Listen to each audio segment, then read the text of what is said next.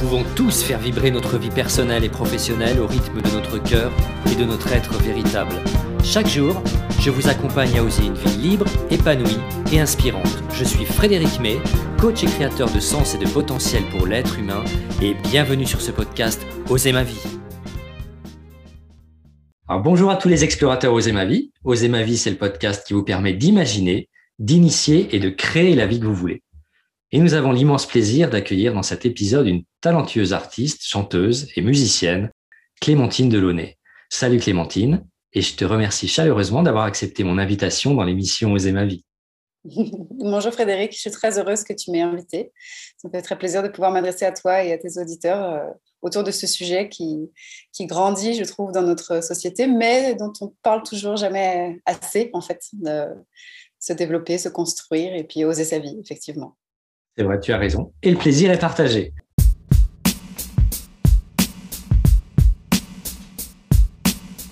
Tu m'arrêtes si je me trompe, d'accord? Clémentine, tu as 34 ans. Et comme tu l'écris sur ton blog, je vis la vie dont je rêvais autrefois. Clémentine, tu as osé ta vie et ta passion pour la musique et le chant, même si ton chemin ne fut pas un long fleuve tranquille.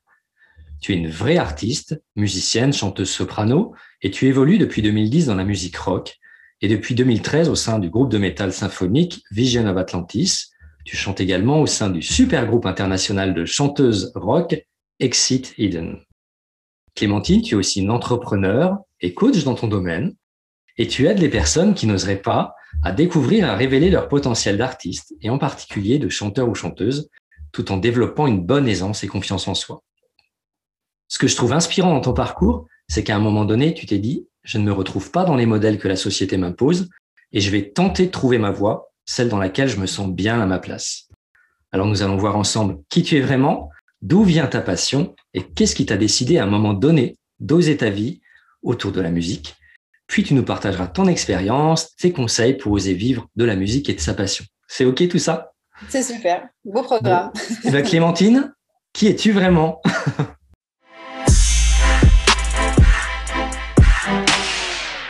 C'est une vaste question, qui je suis. Oui, effectivement. je pense que euh, pour savoir qui l'on est, il faut d'abord euh, laisser tomber toutes les étiquettes qu'on s'est collées sur le dos avec le temps, de par notre éducation, de par euh, nos expériences, de par ce que les gens nous ont renvoyé de nous-mêmes. Puis parfois même, on s'affirme dans des voies en fait qui ne sont pas les nôtres parce qu'on d'un coup, c'est celle qui dans laquelle on a décidé de s'engouffrer parce qu'il a fallu suivre cette voie parce qu'on se l'est obligé nous-mêmes. Alors, qui je suis?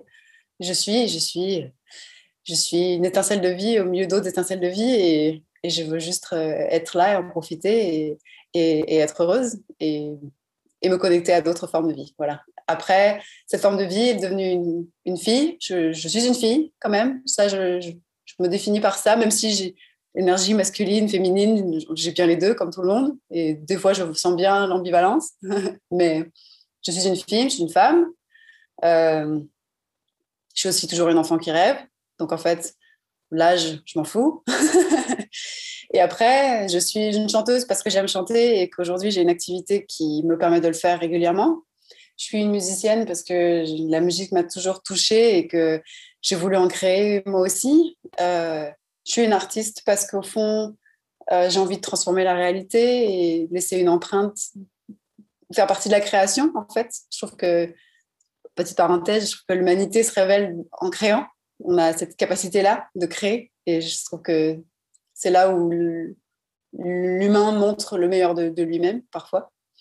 Euh, et puis après, oui, j'ai osé des choses, j'ai osé entreprendre. Euh, entreprendre, j'ai mon entreprise, effectivement. J'ai osé euh, me lancer dans des projets. Voilà. voilà, j'essaie de rester la plus consciente possible et, et connecter à travers, aux autres et à la vie à travers euh, ce que je suis profondément. J'ai juste envie d'être euh, dans le partage, dans l'amour, dans, la joie de vivre. Voilà. Merci. En tout cas, je vois que tu tu t'es aligné. En tout cas, tu as eu cette réflexion pour déjà sortir des, des modèles qu'on nous impose et aujourd'hui être toi et vibrer euh, à ton rythme et au rythme de ce qui t'entoure. C'est chouette. Ça me parle beaucoup, bien sûr. ce que j'aimerais bien savoir, c'est quel enfant tu étais, petite Clémentine? J'étais euh, une enfant euh, extrêmement, euh, très imaginative. J'avais une folle imagination, toujours, mais je me perdais dans mes mondes imaginaires. Mon jardin était un, lieu de d'expérimentation de toutes les expériences possibles. Je me prenais pour une princesse ou dans la à la fois dans, dans, dans toutes sortes d'univers. En fait, je reproduisais les films que j'avais vus. donc, j'ai je me, souviens toujours avoir été débordant de, de fantasmes, de, d'une vie autre et puis de complètement déconnecté de la réalité. Euh, voilà, après j'étais assez euh, cérébrale, j'aimais beaucoup apprendre, j'étais très curieuse, euh, j'aimais beaucoup la nature, les animaux, les documentaires. on m'a vite mis devant des documentaires quand j'étais petite et j'ai adoré ça. Et, voilà, je passais des heures dans, dans le jardin, j'avais un kit de scientifique que mes parents m'avaient offert. En fait, j'avais un peu plein de choses qui venaient titiller ma curiosité et j'adorais ça. J'adorais quand mon père me faisait faire des exercices pour euh, apprendre à lire l'heure quand j'étais petite ou des exercices de maths tôt. Euh, voilà, j'étais un peu, euh, un peu dans tous les sens. Et puis après, vis-à-vis de mes, mes autres camarades de classe, j'étais, j'étais un peu la première de la classe et, j'étais un peu autoritaire. Je savais où je voulais aller, je voulais emmener les autres avec moi en, en maternelle, je me mettais de côté parce que parfois en récré, parce que euh, non mais Clémentine, laisse les autres tranquilles. Arrête de les emmener dans des balades imaginaires. Comment la musique et le chant sont arrivés dans ta vie? Je pense que c'est arrivé quand tu étais jeune le chant, euh, la petite sirène de Disney. Voilà, ça n'a pas besoin d'aller plus loin. Mais euh, les Disney, euh, quand, voilà, dans les années, début des années 90, euh, avaient des super chansons et ça donne très vite envie de chanter. Et puis quand on s'identifie aux princesses et qui chantent, bah, on a envie de chanter comme les princesses. C'est tout bête. Et, et, puis assez vite, en fait, bah, chanter, j'aimais bien. Et puis ça passe, j'avais une jolie voix. Je me souviens même en maternelle, on devait chanter à la fin devant les parents. C'était moi qui avais le micro. Et euh, voilà. Et en fait, euh, j'ai toujours chanté. C'est pour ça que me dire je suis une chanteuse, chanter fait partie de ce que je suis. En fait, j'ai toujours chanté. J'ai toujours trouvé de la joie à chanter, tout simplement. Et, et après, mes parents écoutent beaucoup de musique. Mon père est un grand mélomane, il a une collection de mille vinyles, il m'a fait écouter tout et n'importe quoi.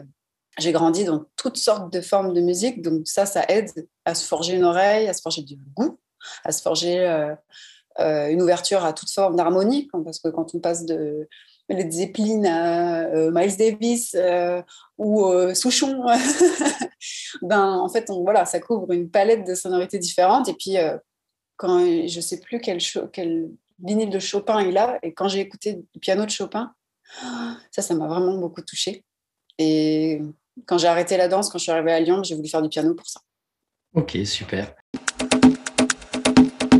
Tu as déjà répondu à une partie de la question, mais penses-tu finalement que ton enfance t'a tracé le chemin de qui tu es aujourd'hui? En fait, je pense, maintenant je le pense parce que ben, avant je ne le pensais pas, mais euh, si on suit l'enfant qu'on est, on, se réalise fondamentalement. Parce qu'en fait, euh, je pense que on a, peut-être des, des, attirances ou des affinités avec tel et tel euh, hobby, telle ou telle euh, occupation, tel et tel euh, art, parce que quelque part, on est peut-être fait pour ça, je ne sais pas. Et, en fait, quand on, suit cet enfant-là qui fait les choses dans la joie et du coup qui s'applique et qui a envie d'apprendre et qui va aller plus loin, et bah, en fait, on les fait super bien aussi. Et, euh, et potentiellement, c'est là qu'il y a le succès qui vient en conséquence. Euh, et je trouve que moi, dans mon parcours et dans mon développement personnel, retrouver mon enfant intérieur et lui donner ce qu'elle a besoin et l'espace pour, pour s'épanouir et autres, en fait, c'est là où je trouve vraiment la source de ma joie la plus profonde. Alors, c'est pour ça que je me dis, bah, en fait, si on, si on suivait tous les appels qu'on a eus quand on était enfant, potentiellement, on, on, on s'épanouit vraiment en tant qu'être qu'on devait être. Enfin, voilà. Alors que, en fait, très vite, très vite, on nous dit il faut aller dans telle voie, le bac, euh, euh, les carrières, les, jobs. Euh. très vite, en fait, on vient nous mettre du rationnel, alors qu'en fait, si on suit son intuition et, ce dont on est fait, ben, potentiellement, si on l'oublie pas, si on ne perd jamais de vue, ben, on, va, on arrive peut-être au bon endroit pour, soi. Mm. C'est vrai. C'est ce qu'il faut essayer de retrouver adulte finalement pour se reconnecter au meilleur de soi. Mais c'est pas toujours évident parce qu'on traîne parfois quelques casseroles quand même. Ah bah oui. Bien ancrés. Mais bon, C'est la joie du développement personnel et c'est pour ça qu'on est là aussi d'ailleurs. Et qu'est-ce que tu aimerais dire à tes parents aujourd'hui?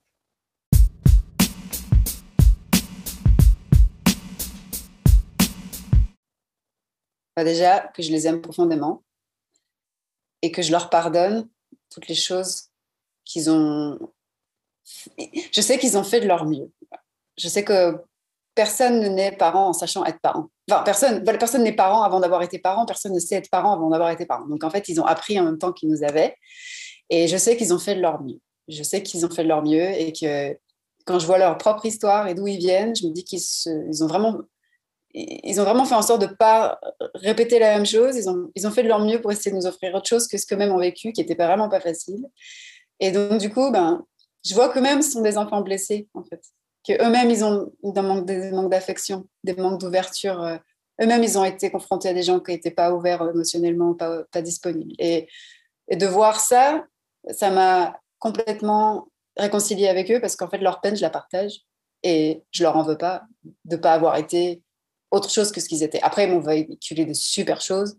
Euh, je suis la personne que je suis aussi parce que je suis le temps de mes parents. Et aussi parce que je m'en suis affranchie, parce que j'ai vu des choses et que je me suis dit ça, je veux pas. Et je veux comprendre pourquoi et je veux pas refaire pareil.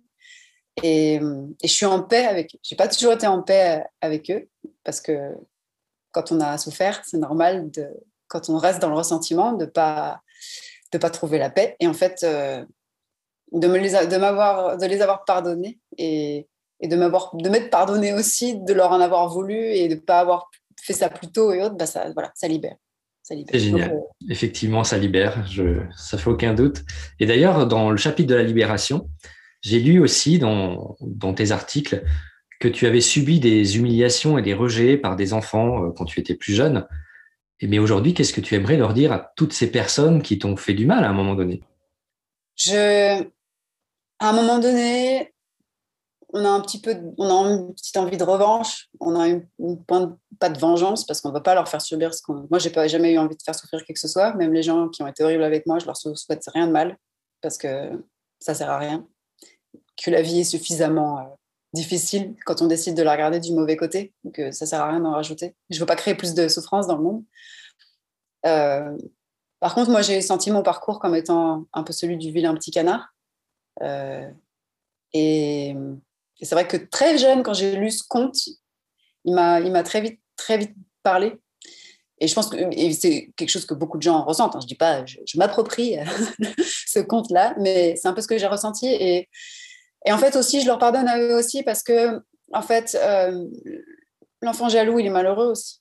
En fait, l'enfant jaloux, l'enfant qui, qui, se moque, il n'est il est pas stable, il n'est pas épanoui, il n'est pas en sécurité dans, dans, ce monde à lui, dans, auprès de ses parents non plus peut-être. Et en fait, euh, quand on comprend cette souffrance, qu'il y a de la souffrance aussi chez, chez ces gens-là, voilà, je, les pardonne aussi. J'espère qu'aujourd'hui, ils sont en paix et qu'ils vont plus chier le monde. J'espère qu'ils vont t'entendre non plus, en tout cas. soit ça les calmera, soit ça les, ça les réconciliera, je ne sais pas. Et puis après, après, oui, quand moi je me suis dit, voilà, quand, quand j'ai eu ma carrière qui a, qui, a, pris son essor, quand mon ego voit mon succès et dit à tous ceux qui n'ont pas cru en toi, tiens, voilà. Mais ça, c'est mon ego. Et mon ego, ben, je, le comprends, je vis avec. je ne le laisse pas trop parler. Ou alors je, ou alors je préviens, ça, c'est mon ego qui parle, c'est pas moi.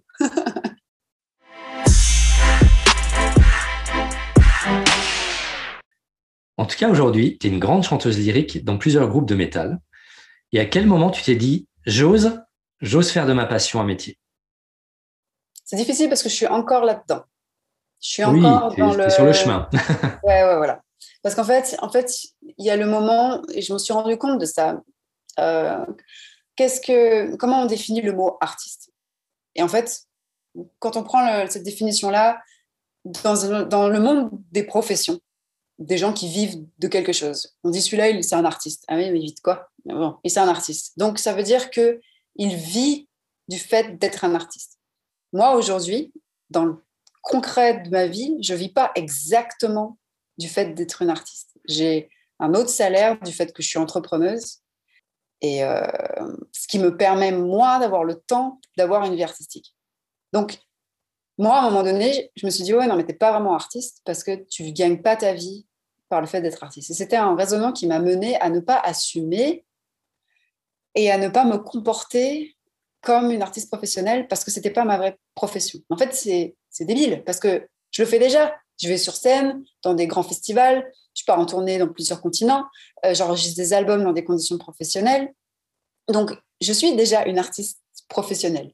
Mais parce que je m'étais mis comme idée préconçue qu'il fallait que je gagne ma vie avec, ben, j'arrivais pas dans, mon état d'esprit à coller avec ce que je faisais. Et un jour, je dis, mais, mais, mais, mais, mais, il y a un truc qui va pas. Euh, ta vie de rêve, tu la vis déjà. Et tu es une artiste parce, parce que tu fais ce que tu fais objectivement et ce que tu arrives à, faire objectivement. Et l'argent, il vient d'une autre manière, mais il te permet d'être l'artiste que tu es. C'est pas grave si c'est pas direct. C'est pas grave si ça vient pas de ça. Ça n'enlève rien à ce que tu fais.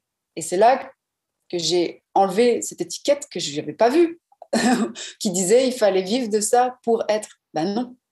Et en fait, euh, aujourd'hui, beaucoup de gens se définissent par leur profession, par là où ils gagnent leur argent. Parce qu'ils Exactement. Si, si, je récupère de la valeur par ça, c'est ce que je suis. Ben non, en fait, pas forcément. Effectivement, euh, pas du tout. Et puis, on, ce qui est le plus important, c'est de choisir qui on veut devenir finalement, mais les moyens par lesquels on veut le faire euh, sont libres euh, à tout à chacun. on n'est pas obligé d'en faire le, le, métier principal. Ça peut rester un, un, métier qui est alimenté par une autre activité qui va la financer.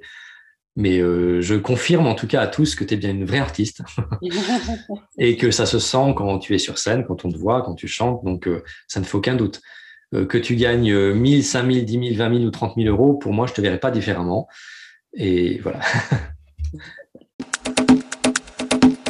Alors, qu'as-tu osé faire pour y arriver? Euh. Et on parle bien là de l'activité euh, d'artiste, chanteuse, bien sûr. Alors, déjà, déjà, il faut oser, oser croire qu'on peut y arriver quand on veut quelque chose, mais qu'on croit au fond de soi, que toi, si on n'est pas assez bon, qu'on n'y arrivera, que ça ne marchera pas, qu'il y aura plein d'obstacles, hein, ben, en fait, on ne fait rien. Parce que du coup, l'action, elle n'est pas alimentée par ce qu'il faut au fond de feu intérieur. Donc, je sais que fondamentalement, au début, je me suis dit, je savais, j'y croyais. Et je sais que l'un des premiers métiers que j'ai formulé quand j'étais petite, c'était jouer de chanteuse.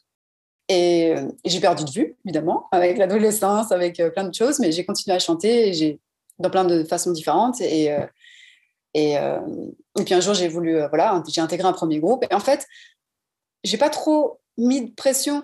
Je voulais juste être dans, dans un groupe de métal symphonique, chanter. Et puis après, bah, en fait, on m'a fait des propositions. Et puis les propositions en propositions, ma carrière a grandi comme ça, presque toute seule. J'ai j'ai rien fait, j'ai jamais passé un coup de fil, j'avais pas de site internet, j'avais une page Facebook. Enfin, en fait, on est venu me chercher et c'est ce qui a fait que je suis là aujourd'hui. Donc après, je me dis, est-ce que c'est euh, la loi de l'attraction? on parle beaucoup. Euh, je me suis toujours vue sur scène. Donc en fait, voilà, j'ai osé y croire. Euh, j'ai osé y aller à fond dans, mon, dans le développement de mon instrument. C'est-à-dire que je n'ai pas fait les choses à moitié. J'ai pris des vrais cours de chant. Euh, depuis que je suis petite, j'ai été sur scène depuis que j'ai 5 ans. J'ai pris des cours d'expression corporelle, j'ai pris des cours de théâtre, j'ai pris des cours de danse. J'avais travaillé sur mon approche de la scène depuis assez longtemps. Et, et, et voilà, il faut, ça implique de sortir de soi, de, sortir de sa zone de confort, d'apprendre. Donc, euh, j'ai osé faire ça. Et puis après, j'ai osé passer des auditions, j'ai osé me candidater, donc croire en moi et, être mon premier sponsor à dire hey, euh, en fait, moi, peut-être que je peux être votre prochaine chanteuse. Et, euh, prendre des risques d'être rejetée. et puis ensuite, voilà, oser simplement assumer que c'est ce qu'on a vraiment envie de faire, prendre du plaisir à le faire. Et, et puis après, j'ai osé me dire que c'était ma priorité dans ma vie et que du coup, il fallait que ma vie professionnelle me permette de faire ça. Donc, pendant longtemps, j'ai eu un job à mi-temps je restais chez mes parents et je pouvais partir en tournée parce que mes horaires me permettaient de prendre plusieurs semaines d'un coup et je partais en tournée. Et jusqu'au jour où je me suis dit, c'est pas très euh, durable comme façon de vivre, bien que tu aies ta vie, ton indépendance, etc. Il faut que tu sois à ton compte. Je me suis dit, OK. Donc, du coup, ben, j'ai lancé ma création d'entreprise pour soutenir mon activité artistique. Donc, euh, donc là, j'ai osé aussi.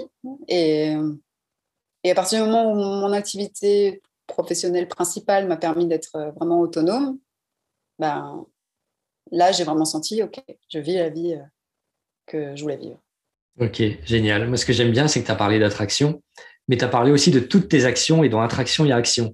Donc, on imagine bien l'attraction, ça fonctionne, mais quand il y a des actions, en fait, il n'y a jamais rien qui tombe du ciel tout seul. C'est comme la chance. La chance, elle est là pour ceux qui s'entraînent, mais ceux qui s'entraînent pas, c'est déjà plus difficile. Donc, effectivement, dans tout ce que tu dis, il y a quand même eu un, toute une évolution euh, professionnelle, technique. Donc, tu as provoqué l'attraction, effectivement. Bravo. mais mais tu étais sur le bon chemin sans aucun doute, par contre.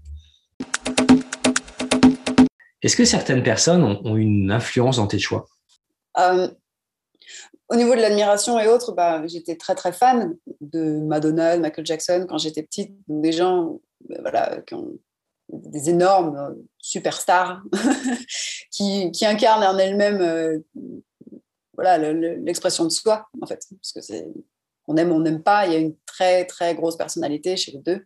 J'avais l'impression qu'ils pouvaient faire tout ce qu'ils voulaient, que c'était on pouvait être ce qu'on voulait en fait euh, avant quand on les écoute euh. donc ça, depuis petite ça m'a pas mal inspiré. Puis le show à l'américaine euh, où il n'y a pas de demi-mesure cet état d'esprit de dire voilà j'y vais à fond je crois en moi et puis voilà je, vais y arriver. Je assez cette liberté d'oser être ce qu'on est. Je trouve qu'aux États-Unis il y a dans cet état, état d'esprit plus facilement que qu'en France parfois. Donc ça c'était assez inspirant. Après dans le monde du métal, oui, bah, j'ai beaucoup écouté avant d'en faire partie. Il y a des chanteuses qui, m'ont inspiré, qui m'ont montré qu'une voix était possible. Et c'est vrai qu'il y a des gens qui sont pionniers de nature et qui vont se lancer dans un truc que personne n'a fait avant euh, parce qu'ils y croient tellement qu'ils ne se posent pas la question de si ça a été fait avant ou pas. Et puis il y a des gens qui n'ont pas cette capacité de, de, de, vision et qui en fait se disent Ah, mais c'est possible parce qu'ils en voient l'exemple. Ça aide de voir des exemples ça aide qu'il y ait des gens qui ont ouvert des portes. Donc, euh, donc, euh, donc oui, il y a eu des gens qui m'ont, qui m'ont, qui m'ont inspiré. Et puis, et puis, quand on sait qu'on, est, qu'on s'inspire d'autres, on se dit, OK, elle existe, elle, en, tant que telle, il ne faut pas que je fasse pareil, il faut que je trouve ma voix. Parfois, c'est plus difficile de se libérer d'une influence que de forger une voix toute nouvelle. Donc, c'est voilà, c'est pas forcément évident. Et après, ben, en fait, comme je disais, on est beaucoup venu me voir. Donc, il y a des gens qui ont aimé ce qu'ils ont vu en moi et qui m'ont fait confiance. Les gens de chez Serenity, euh, mon précédent groupe, euh, les gens de Visions of Atlantis particulièrement, et de Exit Eden aussi. Donc, euh, et puis Kai Hansen de Halloween qui m'a demandé de le rejoindre parce qu'on s'était bien entendu et puis parce que parce que c'est des rencontres comme ça complètement hasardeuses, mais je ne crois pas au hasard. Donc, donc ces gens-là, voilà, ils ont, ils ont cru en moi. Mon premier groupe aussi à Paris s'appelait Wisdom. Et, euh, et, donc je suis très contente d'avoir, d'avoir fait partie. Voilà, ça c'était mon, parcours. Excellent.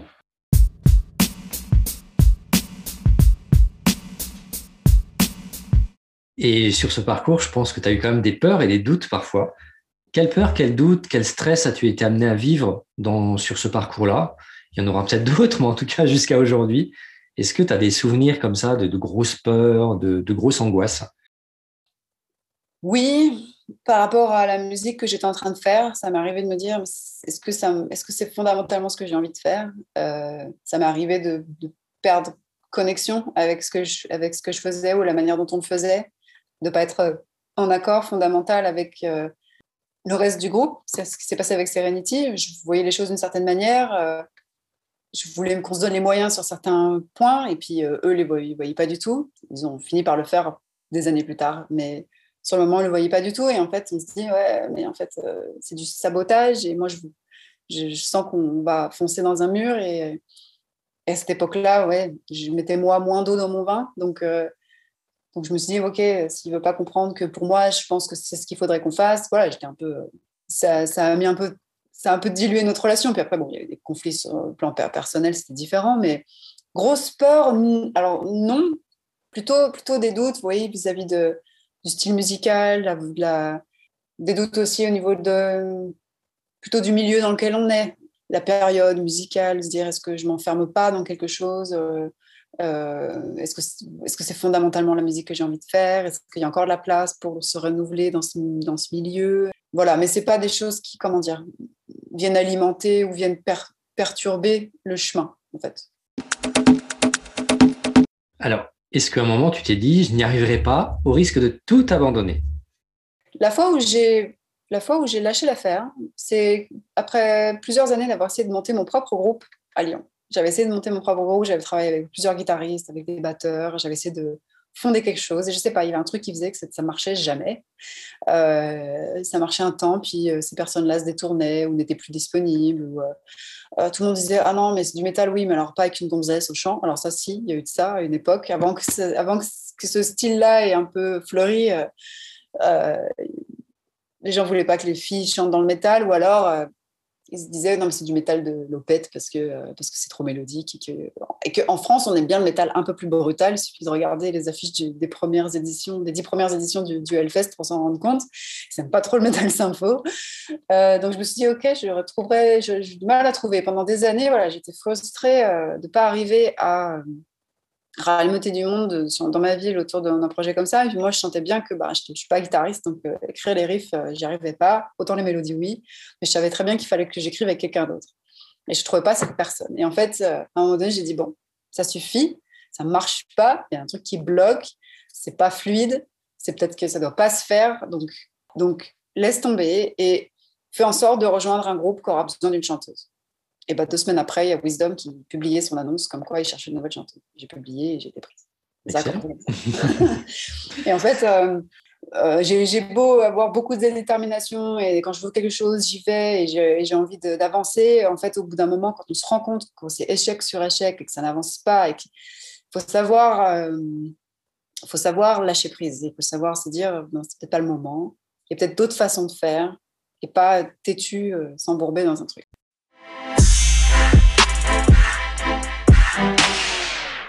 Si c'était à refaire, est-ce que tu referais la même chose aujourd'hui? Bah, J'ai envie de dire oui, parce que là où je suis aujourd'hui, je suis très contente. donc, euh, voilà, donc j'ai pas de regrets parce que je sais que chaque étape de ma vie m'a amené à être là où j'en suis euh, aujourd'hui, où je suis sur le point de, de, quitter Lyon pour aller vivre en Italie, à Udine, dans la ville où habite mon chanteur, parce que j'ai réalisé que la vie était trop courte pour, euh, que je vive trop loin d'un contexte qui me permet de me sentir vraiment dans ma zone de créativité. En fait, j'ai encore cette. Euh, je suis à Lyon dans ce contexte-là, c'est une ville que j'ai pas choisie. Je m'enferme dans un autre rôle.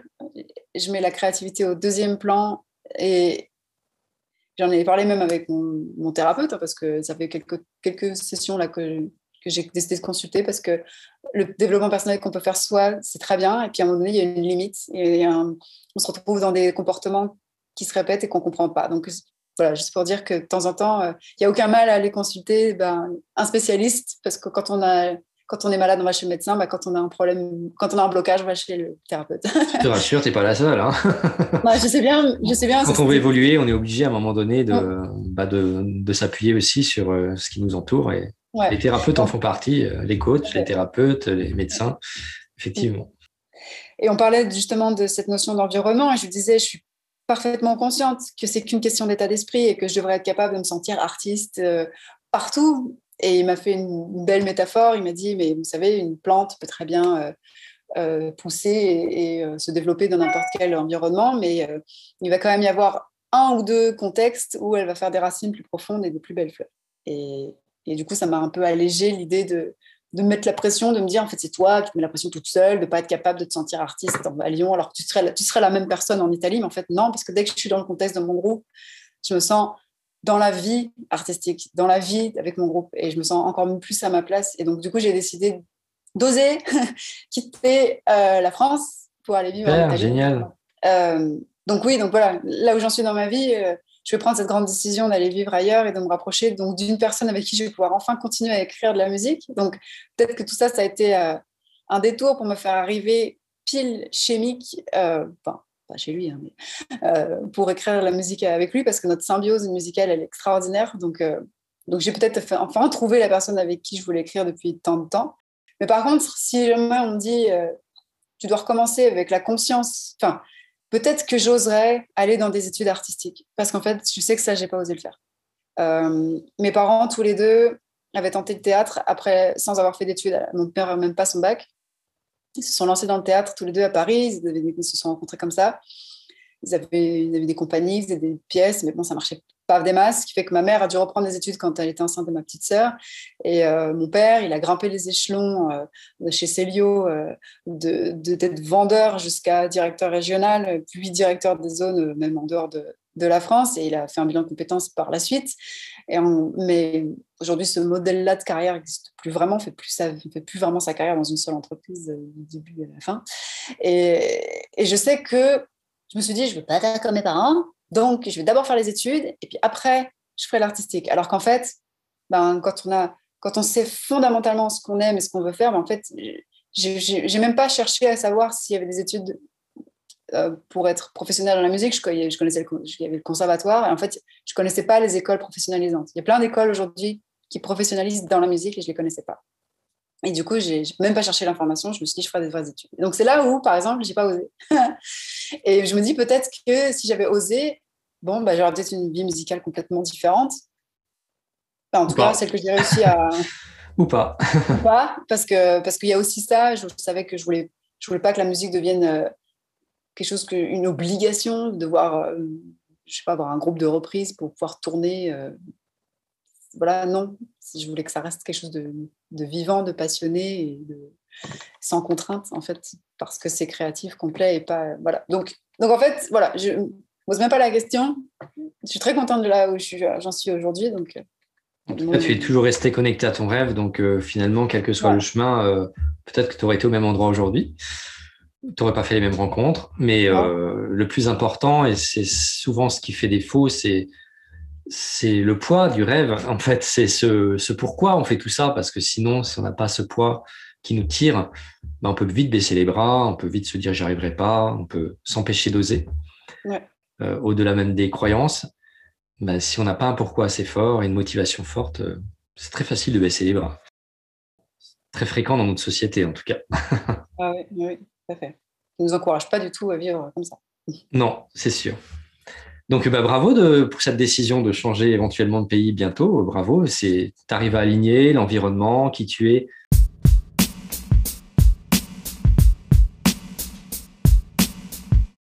Alors si tu veux, maintenant on va parler de ton métier et puis les pistes et conseils qui pourraient aider toutes celles et tous ceux qui voudraient peut-être oser se lancer dans une aventure musicale ou artistique, pourquoi pas, et puis toutes les barrières et les peurs que cela comporte. C'est OK? Ouais.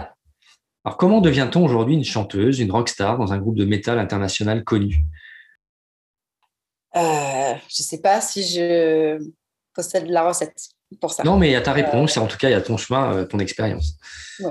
Ben, déjà, déjà euh, avant, de, avant de choisir le milieu, c'est-à-dire connu, groupe de métal, il faut d'abord être une chanteuse. Donc, donc, se comporter comme une chanteuse, c'est-à-dire prendre des cours de chant, chanter, aimer chanter. Et en fait, aimer chanter, c'est la base. C'est vouloir chanter, c'est sentir quelque chose quand on chante. C'est là qu'il y a la clé, en fait. Si on n'aime pas chanter, si, si, on n'a pas ce besoin d'exprimer quelque chose, si ça ne nous fait pas vibrer, peut-être qu'on chantera très bien, mais il va manquer l'âme, il va manquer quelque chose. Donc, d'abord, il faut cultiver ça. Il faut cultiver la joie du chant, la joie la joie de faire ça. S'il n'y a pas de joie dans ce qu'on fait, ce n'est pas ce qu'il fallait faire. Si ça devient une contrainte, si ça devient. Euh, euh, s'il y a autre chose qui nous passe par la tête quand on fait ça, si ça nous obnuble pas quand on le fait, c'est que c'est peut-être pas ce qu'il faut faire, enfin, de mon côté. Donc d'abord, mhm. déjà, chanter, développer sa voix, développer son chant, euh, c'est super important. Développer sa présence scénique, c'est la, deuxième clé, parce qu'en fait, il y a l'album et puis il y a le concert. C'est pas du tout la même approche. On peut avoir la voix, une voix magnifique et chanter parfaitement en, studio et transmettre beaucoup d'émotions. Si sur scène, on n'appréhende pas la scène, on ne se l'approprie pas et on ne transmet pas sur scène, ça ne marchera pas. Donc il faut, être un peu les deux. Il faut être, faut être dans, dans, le côté extraverti de la scène et être dans euh, l'introspection totale pour être en raccord avec sa voix, qui est un peu euh, la couleur de l'âme, hein, quelque part, je trouve.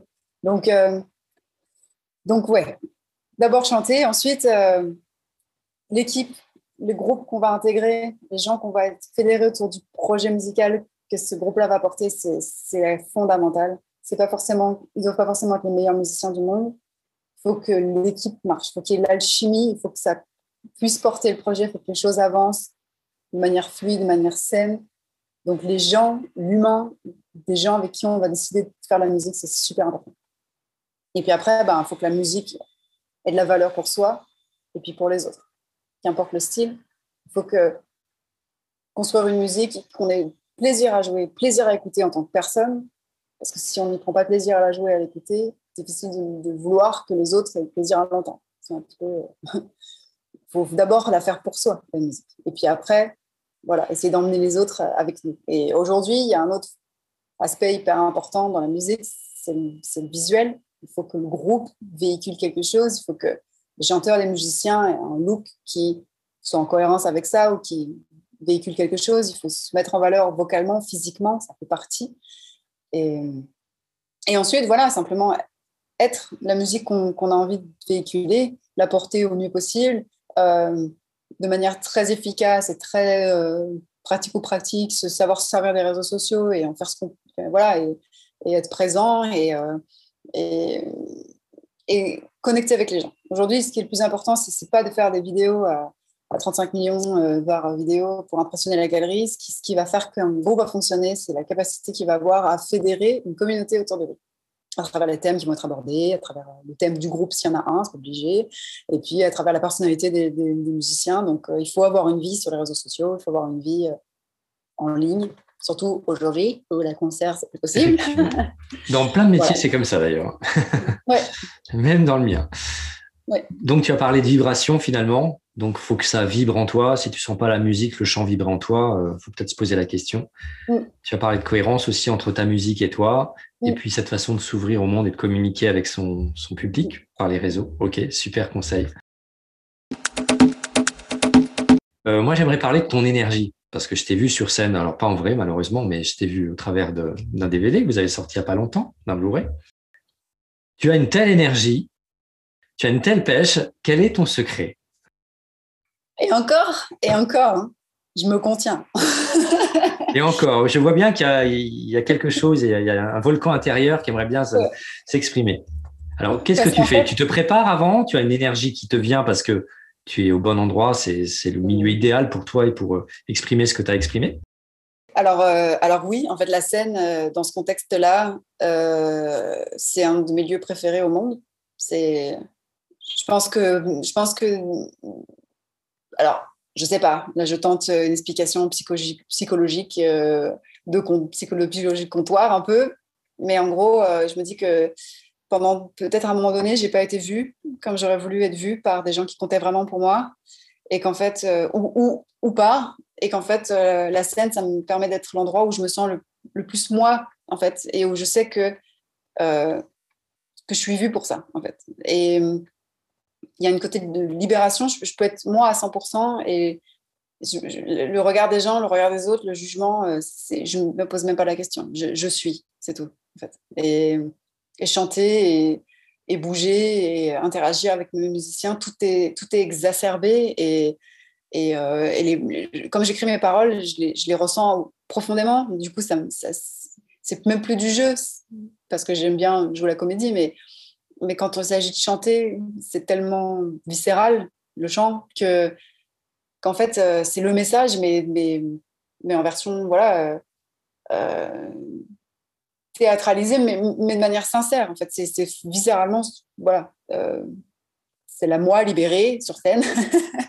et du coup, l'énergie, elle est là parce que parce que peut-être que tout est aligné en fait et que du coup c'est juste l'énergie naturelle de, de quelqu'un qui fait fondamentalement ce qu'il a envie d'être. Ah, par contre, avant, je me concentre. je me concentre pour rester euh, euh, grounded, ancré. Ok. Qu'est-ce que tu fais concrètement pour te préparer euh, avant un show comme ça? Alors, j'ai la chance et la malchance, mais pour moi, c'en est une d'être une fille et de devoir passer un peu du temps sur euh, le maquillage, etc. Ça me permet, c'est un espèce de rituel, du coup, c'est devenu inconsciemment un espèce de rituel de préparation où je sais que je vais monter sur scène. Et du coup, je, voilà, je rassemble toute mon énergie, je me coupe de toute distraction. Et, et, et avant de monter sur scène, c'est ça que j'imagine, que, que je suis là, que je suis ancrée et que, et que je suis là pour donner mon énergie, mais il ne faut pas que ça parte dans tous les sens. Euh, j'ai eu, des, eu des jeux de scène vachement moins euh, ancrés, justement, et je, regarde les vidéos, je me dis, qu'est-ce que tu fais? Euh, donc, donc, faut travailler le jeu de scène quand même. Faut pas, faut être soi, mais il faut aussi comprendre qu'il voilà, il y a un contexte. Il faut canaliser. Voilà. Mais il fallait que je canalise. Quand je suis enthousiaste, quand je suis passionnée, quand je suis, euh, voilà, je, ça fuse et il faut que je canalise. En tout cas, c'est super à voir. Euh, n'hésitez pas à aller voir Clémentine sur des vidéos sur YouTube ou sur, ses, sur les Blu-ray de Vision of Atlantis. Je crois que c'est le seul que vous avez peut-être sorti, que toi tu as sorti. C'est notre premier, premier Blu-ray euh, de la. c'est vrai, quand je te vois, moi j'ai envie de me laisser pousser les cheveux et de bouger la tête, quoi. tu vois?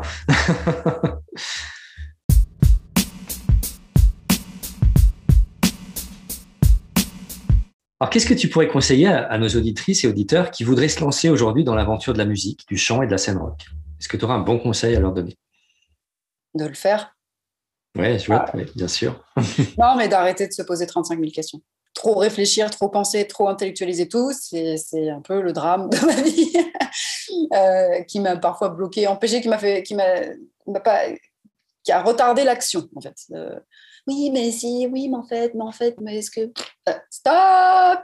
On a envie de faire quelque chose, faut le faire parce que la vie elle est trop courte et que et que que ça sert à rien d'imaginer des problèmes avant qu'ils arrivent et que après voilà donc ça c'est très général ça s'applique à tout ce que les gens auraient envie de faire pas forcément à la scène rock et autres.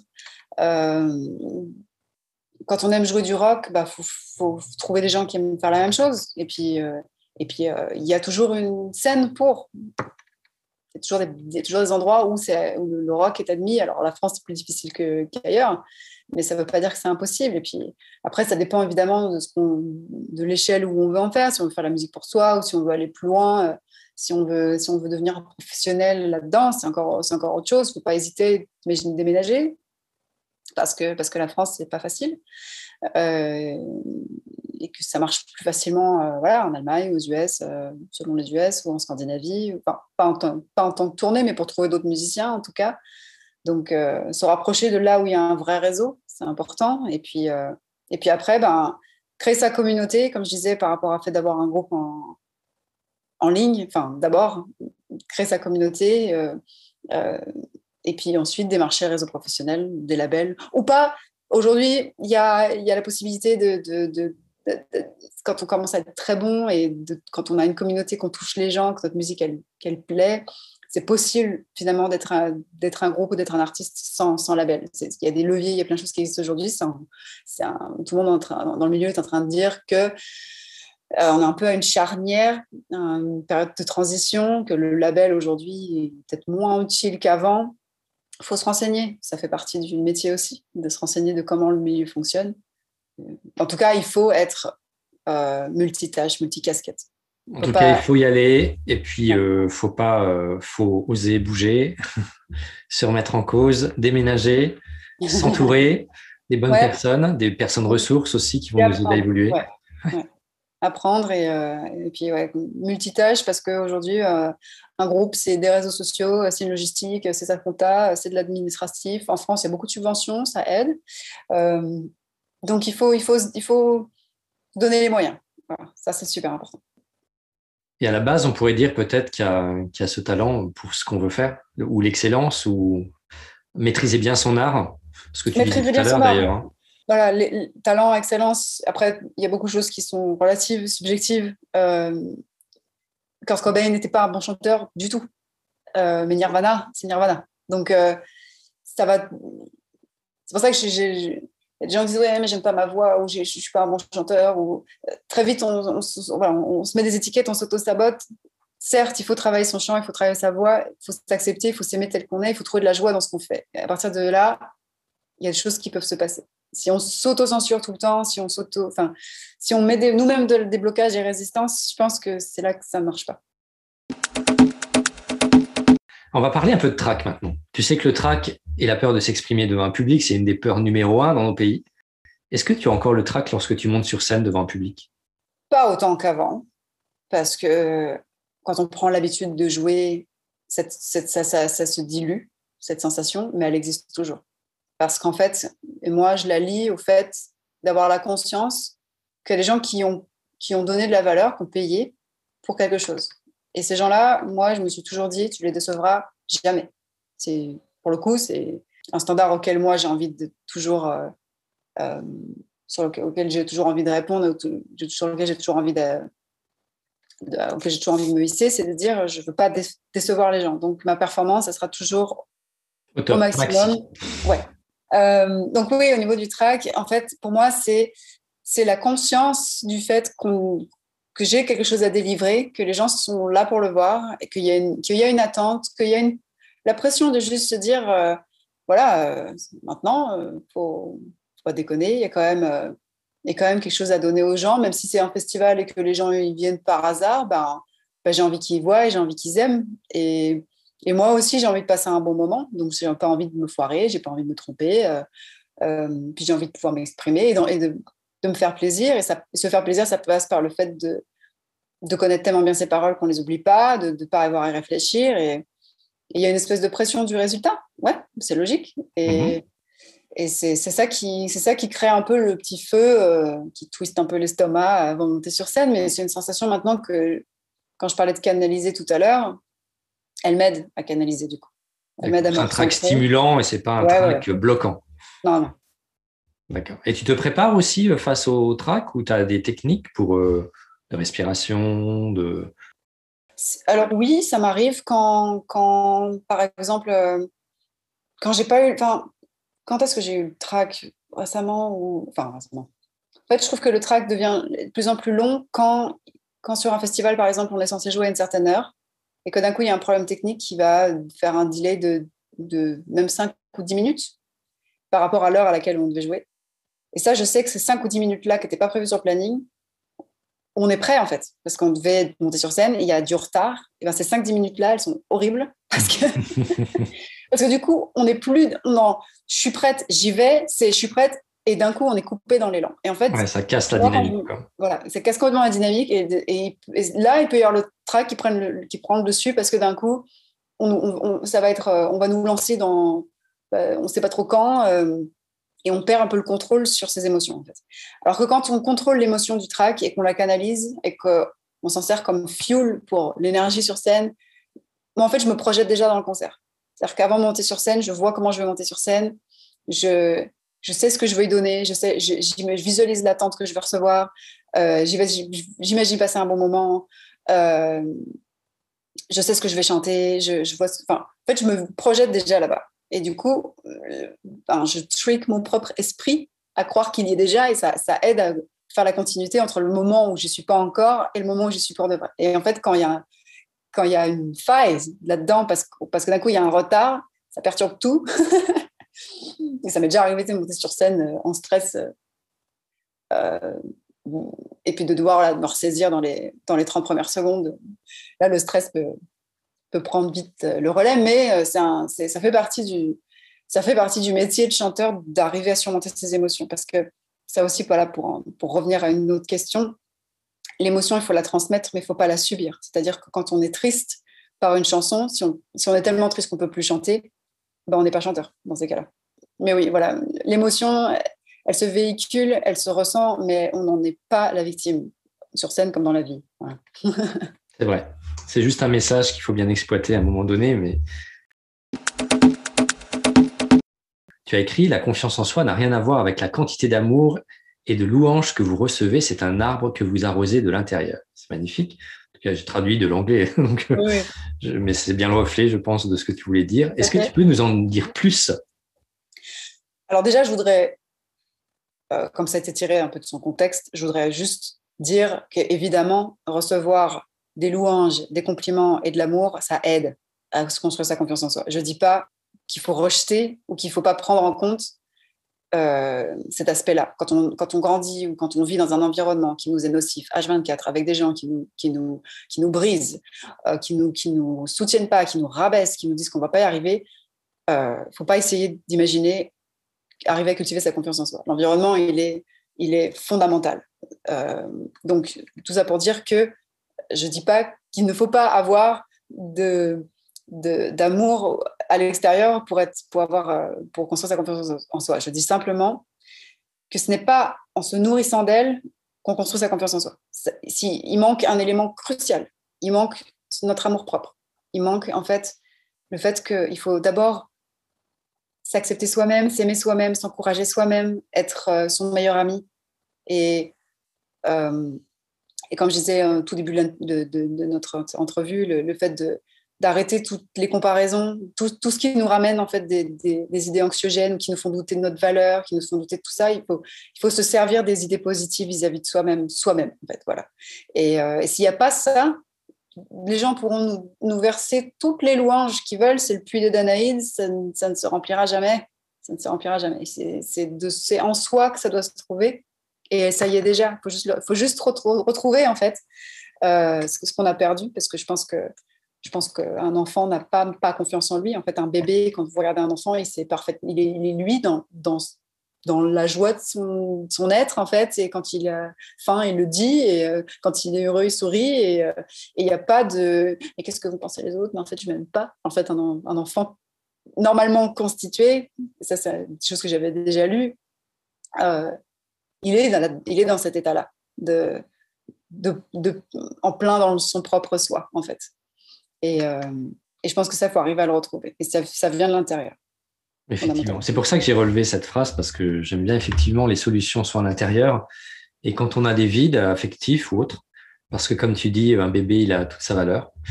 Euh, rien que par le fait d'être né, finalement, on a une valeur maximum. et après, effectivement, il y a tout ce qui nous entoure qui va faire qu'on développe de l'insécurité ou de la sécurité, euh, un, sentiment d'attachement ou pas. Et tout ça, après, bah, il va falloir euh, y remédier à un moment donné.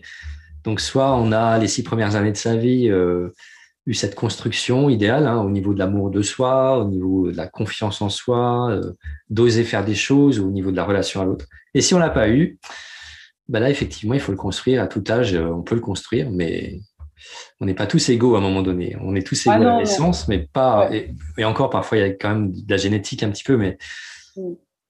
mais voilà. En tout cas, c'était euh, une belle citation, bravo. Tu as mis plein de citations personnelles euh, sur ton site internet. Allez voir le site internet de, Clémentine Delaunay, clémentinedelonay.com.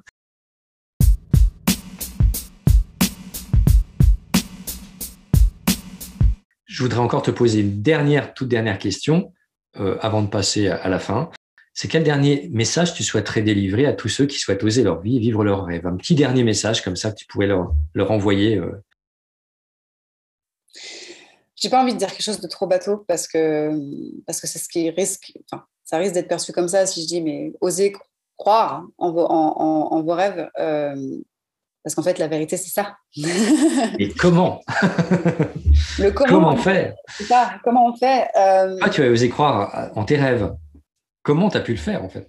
En un mot ou en une phrase? Parce qu'en fait, je crois que je me suis jamais autorisée à me dire que je vivrais différemment. Ok je crois que j'ai trouvé ça trop triste dans tous les films, dans tous les dessins animés, dans toutes les histoires, les gens qui avaient des rêves et qui les ont pas suivis. Et souvent, on a des regrets en fin de vie, alors qu'en fait, il y avait des appels du pied tout le long, qu'ils n'ont pas vu, tous les signes. Et, moi, je ne veux pas mourir avec des regrets. Je veux, je veux me dire, j'ai vécu ma vie et j'ai fondamentalement fait les choses qui m'ont qui m'ont apporté de la joie. Et en fait, euh, quand on trouve la joie, la vraie, la, joie qui s'exprime, qui, est juste là, on veut plus en sortir en fait. Et le, quand on veut, et pour moi, vivre son rêve, c'est vivre dans la joie. C'est pas le rêve, euh, le rêve conceptualisé, c'est-à-dire euh, euh, ah mon rêve c'est de voyager, c'est d'être entier, c'est de, de faire tout ce que je veux tout le temps. Non, la joie c'est quelque chose. Et quand tu la trouves dans une activité, ben c'est cette activité-là, peut-être que que tu auras envie de faire encore plus. Oui, c'est bien, c'est tout à fait. Les vibrations positives, quoi. exactement. Euh, voilà. Et je pense que quand les gens ne savent pas ce qu'ils veulent exactement faire ou autre, bah, trouver les choses que vous êtes heureux de faire. Et parfois, quand on ne sait pas ce qu'on aime faire, parce qu'il y a des gens avec qui j'en ai discuté de ça, même je ne sais pas ce que j'aime, il faut explorer. Explorer, voilà, inscrivez-vous à des, tests de, j'en sais rien, de, surf, de planche à voile, de tir à l'arc, de n'importe quoi, de cours de cuisine, de cours de. Enfin, explorer. Et un jour, on trouvera un truc et on dira, mais j'adore faire ça. Et on ne sait pas pourquoi. Et c'est pas là. Et on s'en fiche d'avoir réponse à cette question. C'est juste que si vous adorez faire ça, il faut juste le faire un peu plus, plus souvent, dans d'autres façons. Et un jour, peut-être qu'il y aura un retour de valeur euh, si vous en apportez par cette activité-là et, euh, voilà, je dis n'importe quoi. Je dis les gens qui adorent la, permaculture, qui se lancent là-dedans, qui du coup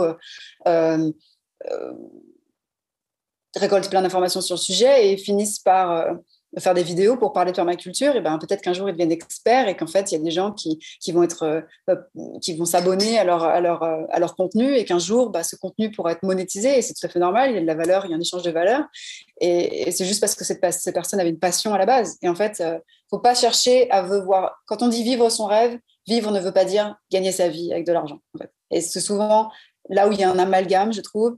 Il faut que je vive de ma passion donc il faut d'abord il faut que je fasse de l'argent avec ça. Et en fait, d'emblée, on prend le problème du mauvais côté. Je pense que il faut vivre son rêve, c'est qu'il soit dans notre vie, ce qu'on aime faire soit dans notre vie et en faire le plus possible. Et puis après, bah, ça prendra des proportions que ça va prendre. Il y a des gens qui, aiment, qui adorent restaurer des vitraux. Bah, Peut-être qu'un jour, ils en feront leur, leur revenu principal, mais dans un premier temps, bah, ils, vont construire un atelier pour pouvoir en faire plus parce qu'ils aiment ça et ça fait partie de leur vie et vivent leur rêve, même si ce n'est pas leur, passion principale, leur métier principal, c'est ce qu'on disait au début. C'est qu'il faut que la passion existe en fait avant de, vouloir se professionnaliser. Et c'est bien ce que tu dis, euh, aller chercher vos vibrations positives, aller chercher partout, expérimenter et euh, dans le passé aussi, voir ce qu'on a vécu. Souvent, on est passé sur des choses alors qu'il y a des choses qui nous ont fait vibrer euh, dans la jeunesse ou pourquoi pas les ressortir un peu du tiroir et essayer de les, les revivre. Tout à fait. Génial.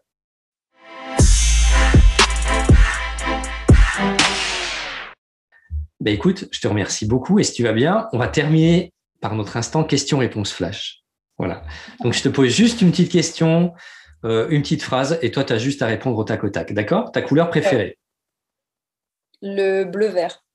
Plutôt entrée ou dessert? Les deux. une qualité que tu sais voir chez toi? Il y en a plusieurs. Alors celle qui ressort de tout euh, J'ai envie de dire l'intelligence. Ok le souvenir d'une bonne odeur dans ta jeunesse euh, Les crêpes. Ok, je comprends. si tu étais un animal, tu serais Un chat. Plutôt Vivaldi ou un renard, un renard ou un chat? Ah, j'ai une... ah, un chat quand même. Ah, tu gardes le côté fin, de toute façon. Plutôt Vivaldi ou les Beatles? Vivaldi. Plutôt mer ou montagne? C'est impossible cette question. Ah, quoi que si, peut-être plus montagne. Ok. Je, rêverais, je, rêve et je le ferai, de, un, tour en, tour en vieux bateau ou en voilier. Euh, ouais, super. Euh, Méditerranée ou l'Atlantique. Euh, ouais. Ça, ça, ça m'appelle beaucoup. Ça m'appelle plus que de faire de l'alpinisme. Donc en fait, c'est peut-être plus la mer. ok, bah, à mettre sur la, la to-do list ou la wish list. L'objet qui te représente le mieux? Bah, Peut-être soit soit mon kalimba, soit mon, bol tibétain peut-être. Ok, je comprends très bien. Effectivement. Plutôt entrecôte frites ou tofu salade? Tofu salade. Le mot grossier que tu utilises le plus? Peut-être merde. Ouais. Ok. Et encore, je fais attention. Morito ou Pierre Rondelle Morito. Le nom de ton doudou quand tu étais enfant? Kiki. Plutôt lune ou soleil? Lune.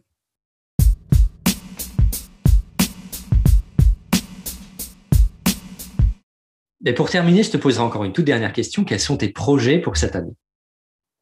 Alors, déménager en Italie, apprendre l'italien, passer mon permis de conduire, euh, commencer à écrire de la musique avec Mick pour le nouvel album de Visions, donc pas celui qu'on vient d'enregistrer, mais celui d'après, parce qu'en fait, on va avoir du temps. Écrire de la musique avec Mick pour moi, pour lui et moi, en fait, écrire de la musique tout court. Mhm. Euh, j'ai le projet de reprendre mon blog parce que avec l'écriture des paroles qui m'a pris euh, tout le début de l'année, euh, ça fait un moment que j'ai pas écrit pour mon blog, j'aimerais reprendre. Et puis ça c'est le court terme. oui, j'imagine qu'il y a plein d'autres choses. Bah, comme moi je vais être près pas loin de, je vais habiter à Houdinée, j'aimerais aller visiter Venise, j'aimerais aller faire de l'aquarelle à Venise.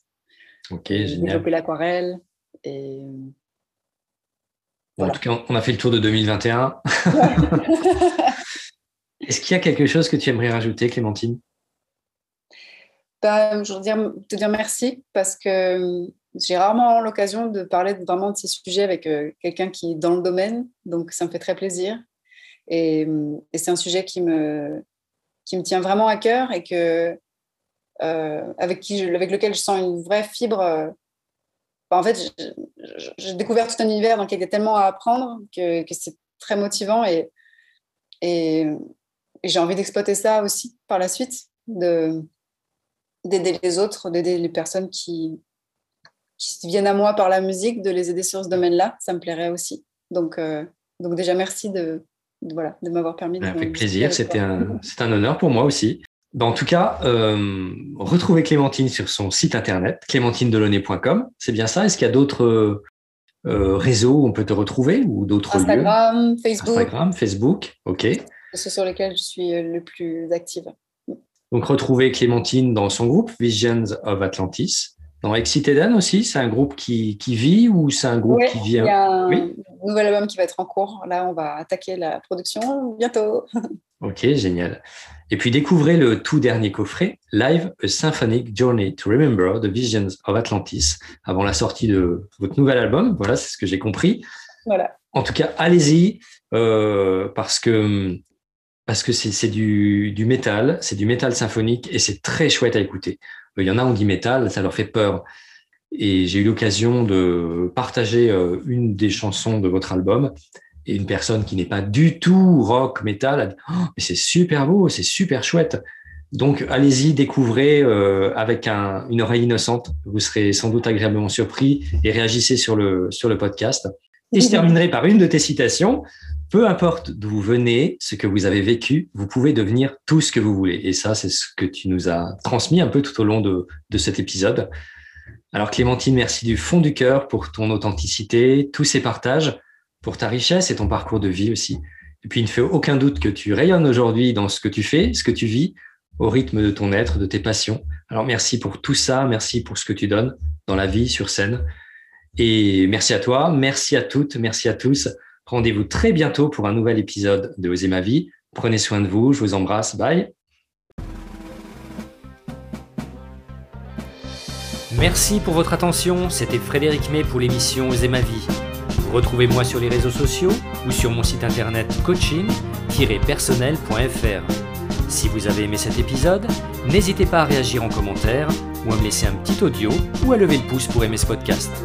Enfin, je reste disponible pour vous donner toutes les informations sur mes accompagnements Oser ma vie, Oser mon job ou Oser mon business et établir avec vous un plan d'action personnalisé. Prenez soin de vous et à très bientôt